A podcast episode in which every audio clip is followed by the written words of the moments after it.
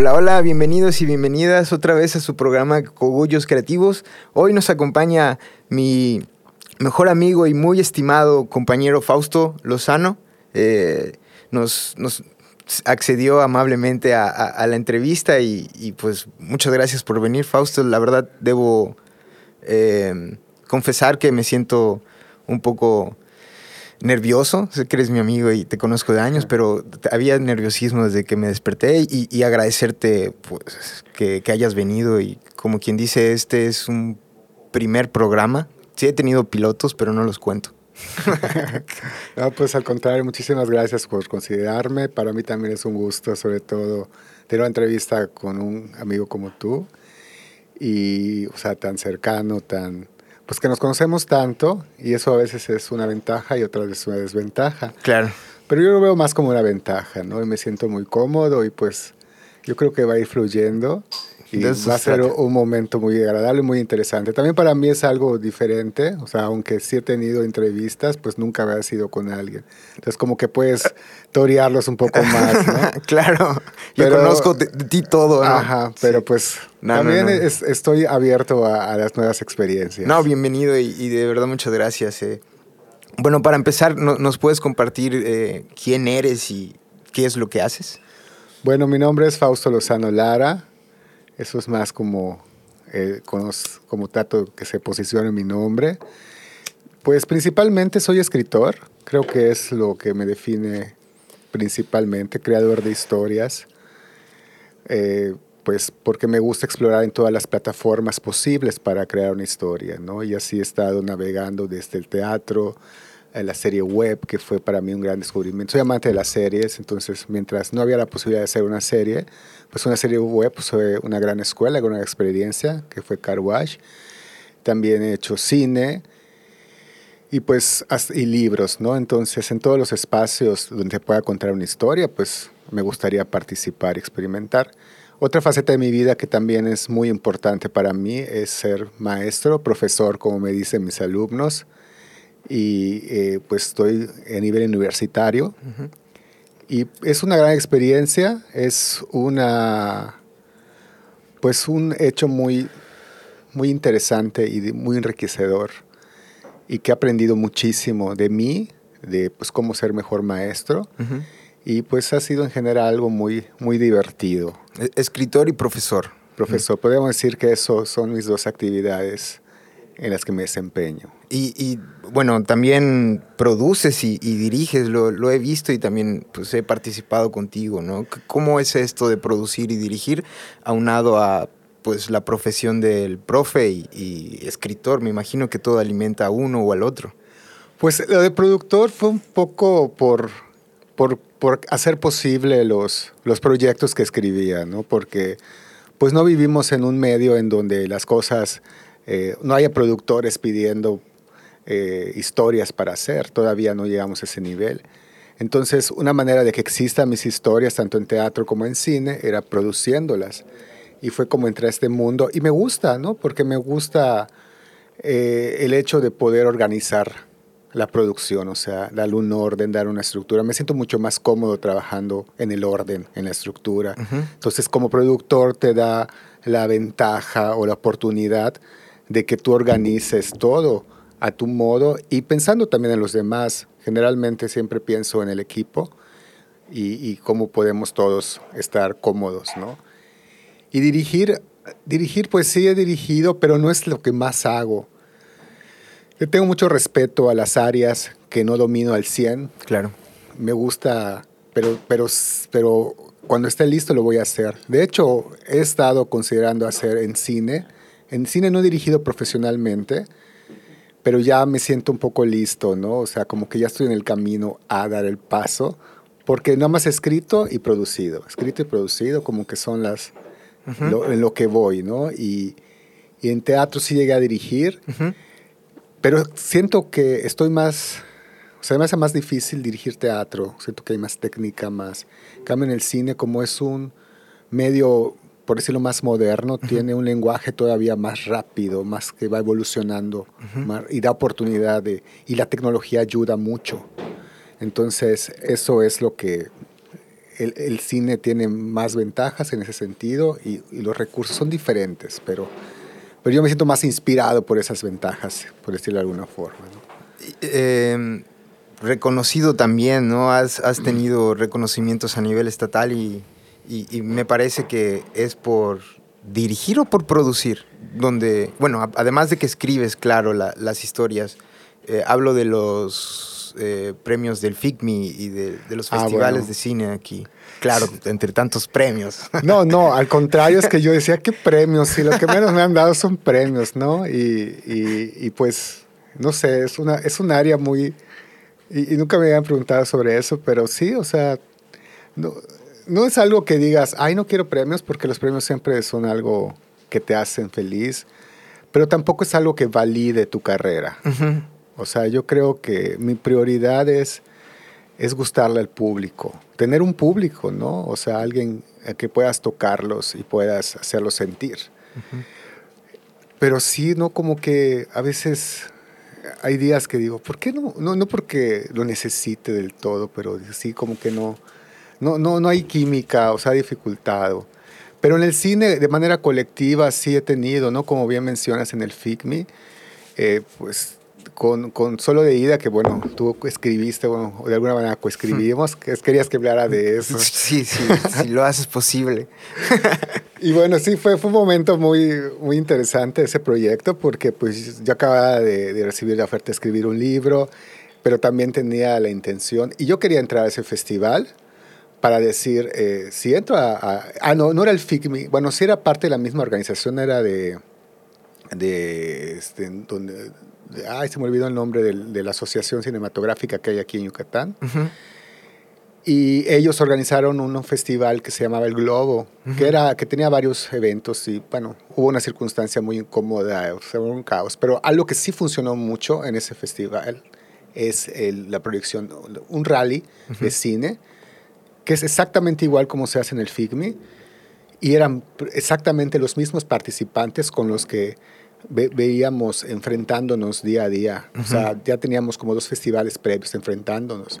Entonces yo tenía esas ganas de ganarle porque los respetaba, porque yo veía su trabajo y decía, son buenos. Uh -huh. Y cuando me habían ganado, me habían ganado bien, contundentemente. O sea, no, no, no, yo nunca sentí, ah, me quitaron el premio. Entonces me estaban ganando.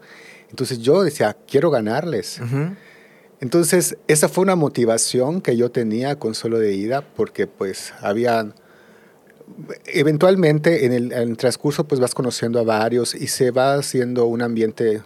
En, en el ambiente creo que el cine es lo mejor, eh, lo que encuentro en Mérida, el ambiente de los que hacen cine. Creo que hay más solidaridad, creo que por esa emotividad de verlos surgir, hay más romanticismo en el equipo. Hay de todo, pero en general creo que hay una armonía. Al menos yo me he sentido más cómodo en el ambiente cinematográfico de Yucatán. Pero también hay ese reto de quiero hacer, o sea, esa motivación sana de quiero ser mejor que tú, quiero superarte o, o, o, o aprender, etc. Entonces dije, si entro a este Festival del Globo, porque he dicho, ya me voy a retirar de festivales, eh, porque sentía que era una etapa que, y todos hablábamos de lo mismo, pero todavía había esa cosquillita de que convocaban y ah, esa vez también llamó la atención que teníamos que usar un globo eh, aerostático. Sí, lo, lo, pedían, ¿verdad? No Ajá, y, y, era un reto, y a mí me gustan los retos, a mí me gusta escribir, me gusta sacar mis ideas, pero también me gusta eh, que me reten para que yo saque cosas que probablemente de otra manera no se me hubieran ocurrido. Entonces me acuerdo de esa reunión que vamos a platicar y, y, y de hecho el nombre es solo de ida, aunque no te acuerdes, fue tuya de idea. Y una cosa llevó a la otra, como suceden las ideas, y surgió la idea que, es compartida, la idea del de, corto. Pero pues yo estaba en el libro y dije, vamos a escribirlo. Y, bueno, lo trabajamos, conseguimos a un muy buen equipo. Y yo me pasaba alardeando en todo el festival. De, ya ni participé, en broma obviamente, pero era un poco en serio porque era mi deseo. Y bueno, todos entran deseando ganar pero yo de alguna forma necesitaba ganar, necesitaba demostrar, necesitaba como, como te dije hace rato, no soy mucho de recibir premios. Entonces, como de vez en cuando sí te, te sube el espíritu, un premio, y, y, y, y, pues yo me pasaba así a los que conocía poco, a los que conocía más, y digo, ah, yo voy a ganar, ¿no? Así jugando, jaja, sí. Pero llegó un momento que dije, me he pasado tanto el alero que si no ganamos, ching, qué pena, ¿no? O sea, voy a tener que ir al festival terminando, así como que, ay, felicidades, shuk, me desaparezco, ¿no?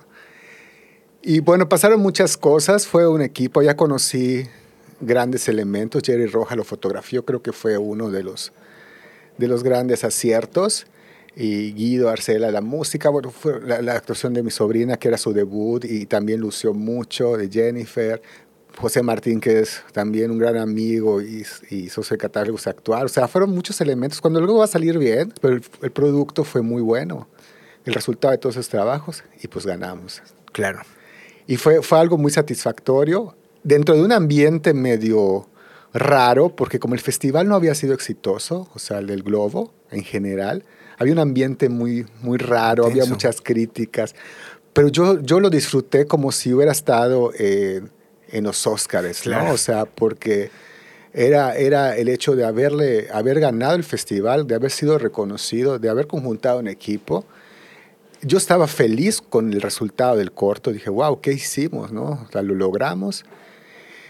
Y aparte, pues haber ganado a, a, ese grupo en el que veíamos, veníamos este, trabajando dos festivales previos. Entonces, para mí fue, fue mucho ganar, ganar. Aparte, ganamos dinero. Lo único que sí me dolió es que no ganamos la cantidad que se dio en los primeros dos festivales. lo pero, redujeron. Ajá, sí, lo redujeron. Como siempre pasa, empiezan así, pero no importa. El premio era el mismo, la estatuilla ahí está.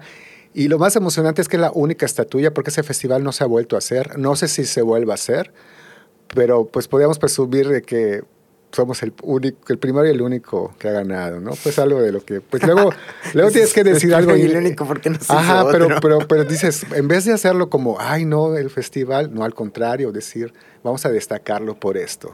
Oye, Fausto, y de los procesos creativos, vamos a, a, a tocar un poco esos temas, ¿no? Porque escribimos entre tres ese, ese guion, me parece o dos. Solo entre nosotros ese, ¿verdad? Después tuvimos uno de tres. Sí, el largo. Sí, sí, Mario ya Galván. tienes razón. No, estoy confundiendo de, de, de, de historia. ¿Cómo hay, hay, cambios dentro de esos procesos? Digo, has participado en eh, varios procesos creativos con solo o, o con personas.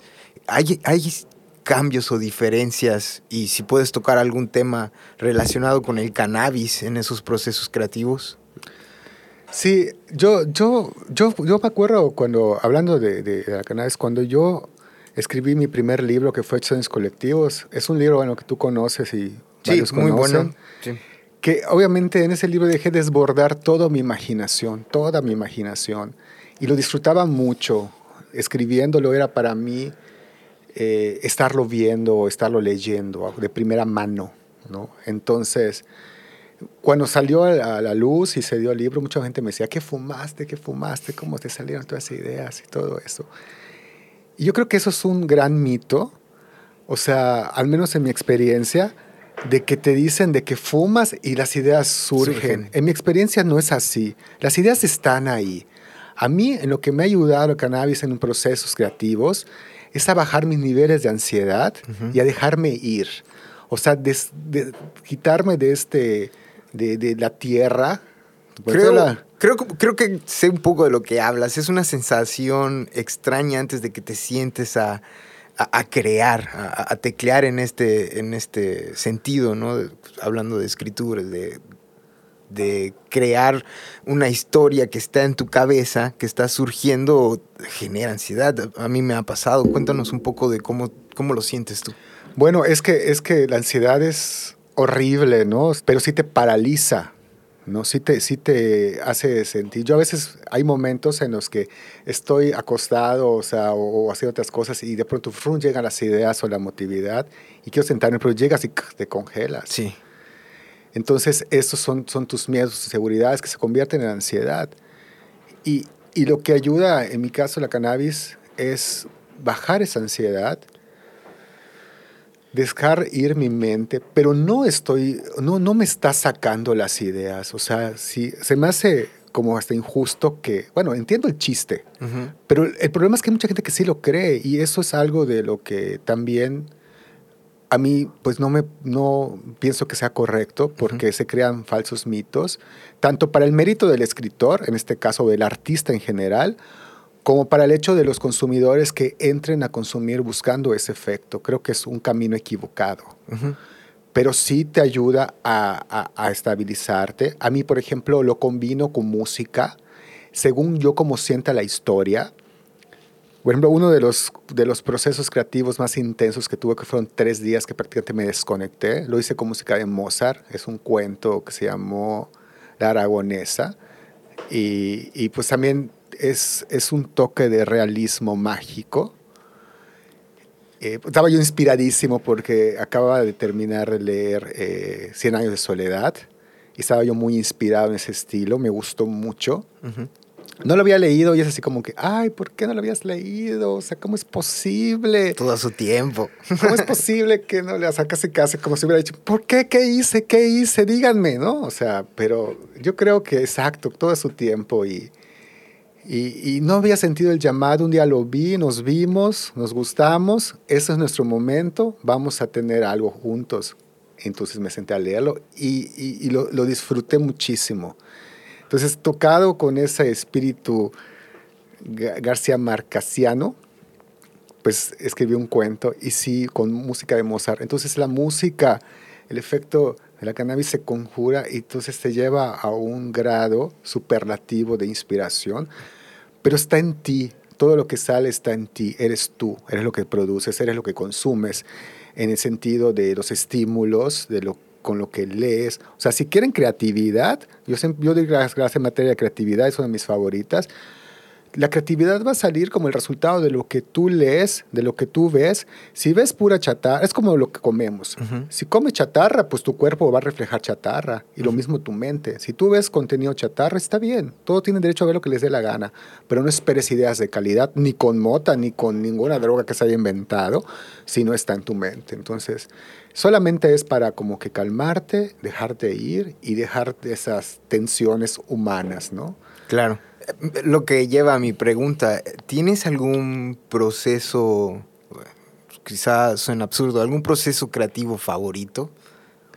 ¿O es, siempre es el mismo? Siempre es el mismo, o sea, siempre trato, lo que cambia, por ejemplo, trato de buscar la música, creo que aquí lo que cambia es la música al tono de la historia que yo quiera contar. Por ejemplo, mi última obra de teatro, que, que se podría decir que es una obra pandémica, pero no pandémica, porque no fue creada y generada en un concepto pandémico, pero se dio en la pandemia si es un melodrama con toques de comedia, entonces sí es, allá sí escuchaba como que música más ah, desgarradora e intensa, ¿no? Entonces cambia la música.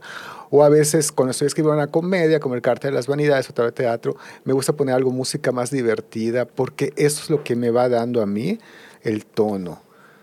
Eso es lo que yo creo que cambia en, en el proceso creativo, porque, porque necesito conectarme con algo yo creo que, que, en todo caso yo me estimulo más con, con lo que veamos que con, con una droga o, con, en este caso con, con la cannabis, ¿no?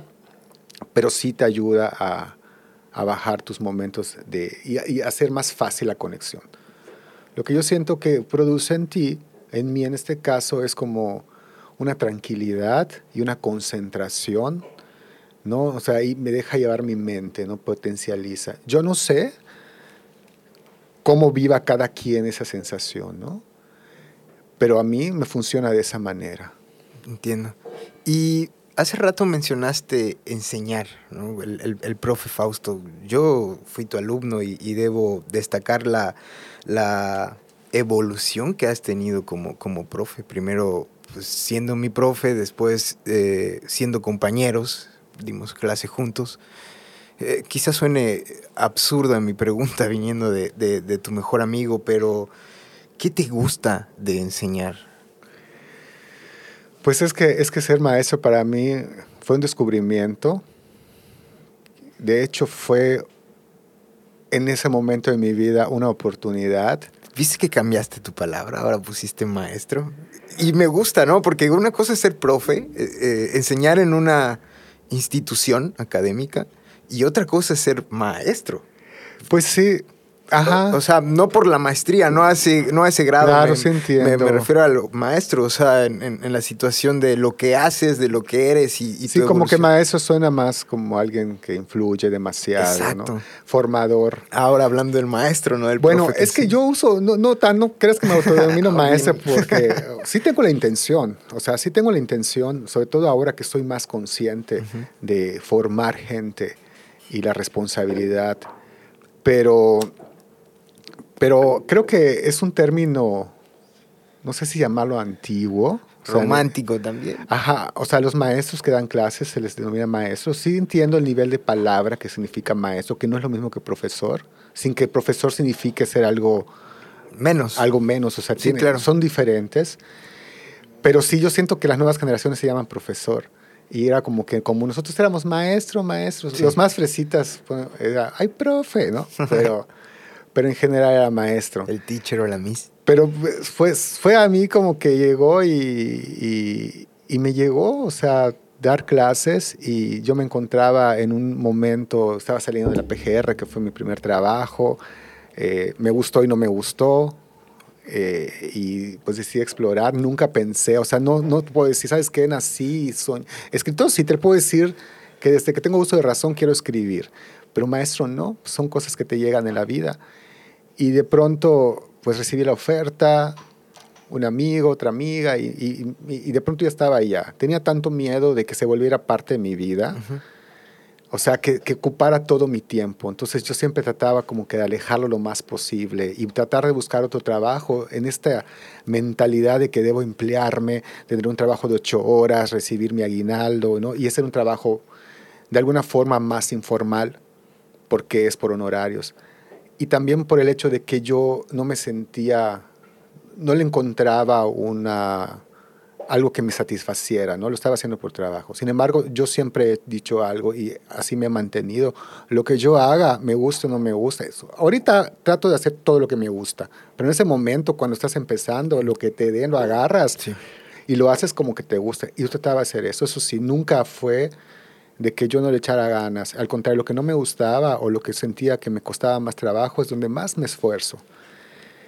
Y eso sí, nunca me presentaron a clase sin, sin nada. Siempre fue así, independientemente de lo que estaba pasando en mí.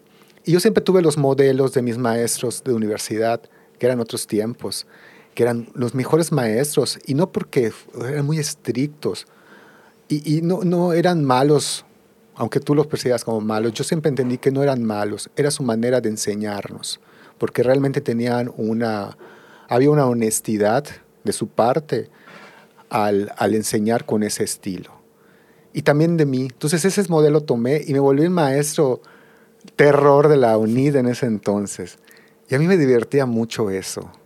¿Pero era lo que te gustaba? ¿O qué es lo que te gusta? me divertía porque era, era lo que había. y también debo de confesar que cada escuela tiene, tiene como que una especie de ambiente o de personalidades. Y, y la personalidad de los alumnos unidos eran muy retadoras.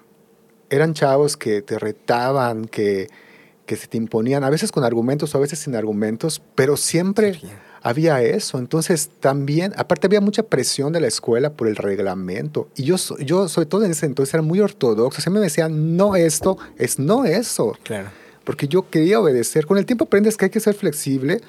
Porque también me confundía porque me decían hazlo, pero no lo hagas, ¿no? En muchos casos. Y yo, ah, ah". Entonces, cuando pasa eso, digo, mm, pues voy a hacer lo que me da la gana, lo que yo considero en ese entonces. Entonces sí se volvió una guerra con los alumnos. Y aún así, lo que más me alegra es que aún así había alumnos que, que me respetaban e incluso me apreciaban y valoraban mis clases. ¿no? Mis clases de creatividad, que fueron más satisfacciones, dejaban huella en los alumnos. Y a mí me motivaba mucho. De hecho, me acuerdo que tu generación fue la que me sentó las bases de mi clase de creatividad y era una generación muy exigente, de las mejores generaciones que tuve y en general, no todos los grupos, a todos los recuerdo con mucho cariño esta generación porque fue una generación con la que yo de alguna manera entré a la UNIT, pero era muy exigente. Entonces les ponía una cosa y me pedían más, entonces a mí eso me motivaba a seguir. Pero con el tiempo ya cambié, ahorita por ejemplo estoy en una escuela en Valladolid, en el CUB, Y son otro tipo de personalidades, son gente pues más noble, por decirlo de alguna forma, o sea, más, más, educada en un contexto, no sé cómo clasificarlo, pero todavía me hablan de usted, que no es algo que a mí me importe, ni siquiera me hablan de tú ni de usted, pero pues ahí están, son muy formal, una educación muy formal y muy, muy así de la de antes, ¿no? Los chavos de la UNID eran más de, ah, maestro, vamos, o sea, ellos son más, más formales. Y también otra cosa es que yo ya no soy, ya no tengo la edad que tenía cuando estaba dando, entonces ya me ven, yo creo que ya más, más lejos, ¿no? Ya me ven como el señor, como casi su papá. Entonces ya es diferente. Entonces allá también me sirvió mucho y me siento muy a gusto dando clases a por los alumnos, porque son chavos que están ávidos de aprender más, no tan retadores, aunque sí me ha tocado, pero ya lo manejo mucho mejor, porque también aprendes a cómo manejar esas situaciones. No, no, no te puedes poner al nivel de un alumno. Claro. Porque ellos son chavos y están en su edad de hacer todo, y, pero ya uno entiende como grande, no te puedes poner al tú por tú y tú manejas la situación de una manera más inteligente. Y ahora sí, como que ya tengo una dinámica con ellos mucho más amable. Aprendí a, a, sentar mi autoridad sin necesidad de gritos, sin necesidad de presiones. Y me siento muy satisfecho y aprendiendo mucho de ellos.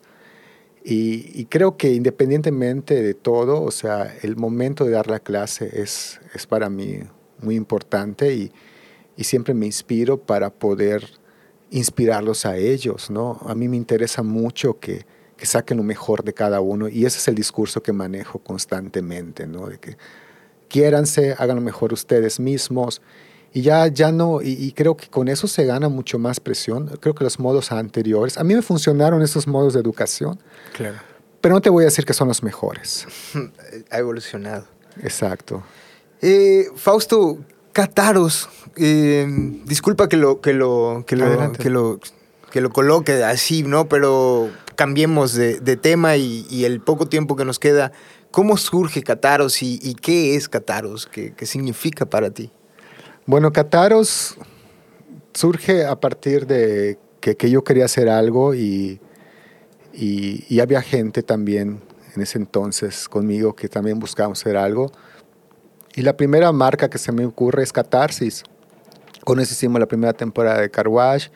Pero al querer registrarla entramos a un proceso de, de técnica de incubación de, en la NAWAC, Mayap, y ya estaba registrado. Entonces, consejo para los que registren su marca, primero chequen antes de... Y me dolía porque yo soy muy aferrado y ya le tenía mucho cariño a la marca. Pero fue muy fácil porque también fue un cambio de época entre, entre donde los que originalmente estábamos conjuntados como catarsis, hubo un rompimiento y nos quedamos dos, que fue con José Martín.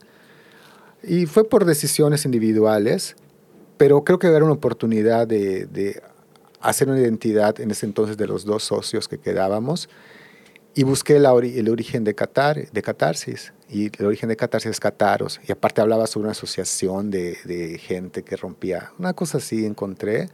Y me gustó y, y, me sentí identificado. Y desde eso se me borró por completo Catarsis. O sea, cuando sientes el corazón. Y ha sido algo que pues nos ha costado posicionar. Eh, pero pues ahí vamos, ¿no? Cada vez... Para empezar, para decir la gente, no es cátaros. Yo no sé dónde viene el acento pero mucha gente dice cátaros. ¿Por qué dicen cátaros? pero bueno, corrijo nada más cátaros. Y, y, pues, pues ya después de eso empezamos a hacer proyectos, incluso he rescatado producciones antiguas tratando de poner esta marca, porque esa marca aparte es nuestra.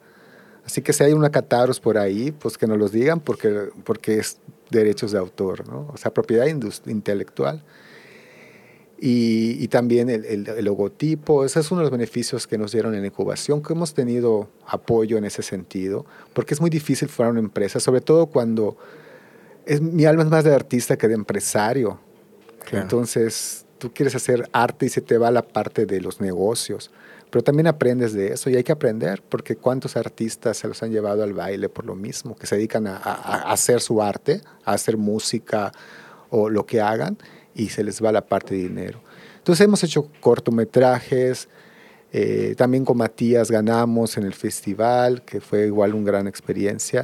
Y hemos estado metiendo tanto en teatro como en, como en cine, ¿no? Entonces, es una empresa que también hemos estado como que llevándola de un punto a otro, tratando de buscarle un lugar. Hemos pasado de invitaciones electrónicas, hemos tratado de hacer spots. Y creo que ahora estamos encontrando un modo. Nos gustaría hacer algo así, como podcasts este, de diferentes temas. A mí me gustaba, tenía un blog que se llamaba Datos en mi cabeza. Y me encanta hablar de, de, de, lo que veo, de teatro, de televisión, de cine, ¿no? Y, y quiero regresar, ahora quiero hacer en vivo, estoy preparándome psicológicamente. Y también me gustaría hacer un programa así también de entrevistas. Ah, probablemente estemos al revés más adelante. Y pues sí, quiero entrevistar a mucha gente que admiro, que conozco, que vive aquí en Yucatán y que hace cosas muy padres en diferentes ámbitos, no solo en el arte, en el deporte, en lo empresarial, en el activismo. Y, y me da, llega un punto en mi vida que dije, he tenido la suerte de toparme, como se dice ahora. Trato de tener lenguaje moderno, ándale, porque estoy con universitarios, imagínate, me, me, agarran de, me agarran este en curva y no sé qué me diste. Me ha pasado, ¿eh? Sí.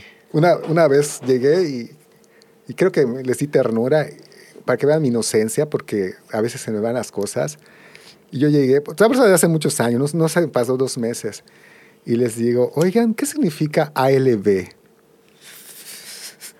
Y todos inocentes ya me explican y yo, ching, me sentí como, como mis maestros preguntaban sus cosas. Pasa, termino siendo ese maestro que pregunta cosas que no entiende. Bueno, pero regresando al tema de las entrevistas, he dado cuenta que, que, que pues con algunos más, otros menos los he conocido y, y, me gustaría, a mí, me gustaría, para mí, hacer entrevistas, o sea, se me hace una actividad muy chida, ¿no? y, y también me gustaría que se conocieran, creo que aquí falta falta más fomentar el Star System, más allá de los actores regionales que también están en mi lista, conozco a muchos de los que respeto, actores regionales, otros no tanto, la verdad, pero pues bueno, para gustos hay colores.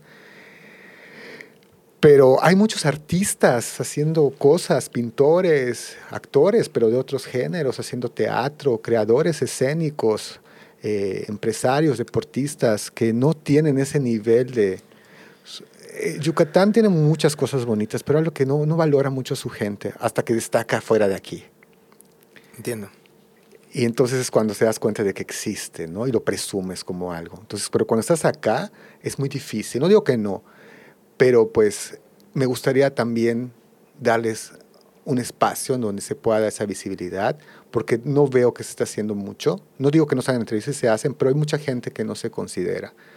Entonces, eso es algo de lo que me gustaría hacer en Qatar, o si seguir haciendo cortos, te digo, a lo mejor dirijo, tengo dos proyectos que todavía están en, en, ni siquiera he escrito el guion y tengo ganas de, escribir esos guiones y dirigirlos yo porque son eventos muy claros, ¿no? Quiero hablar de temas que, que socialmente no son bien aceptados y mostrar una cara sin ser regañador.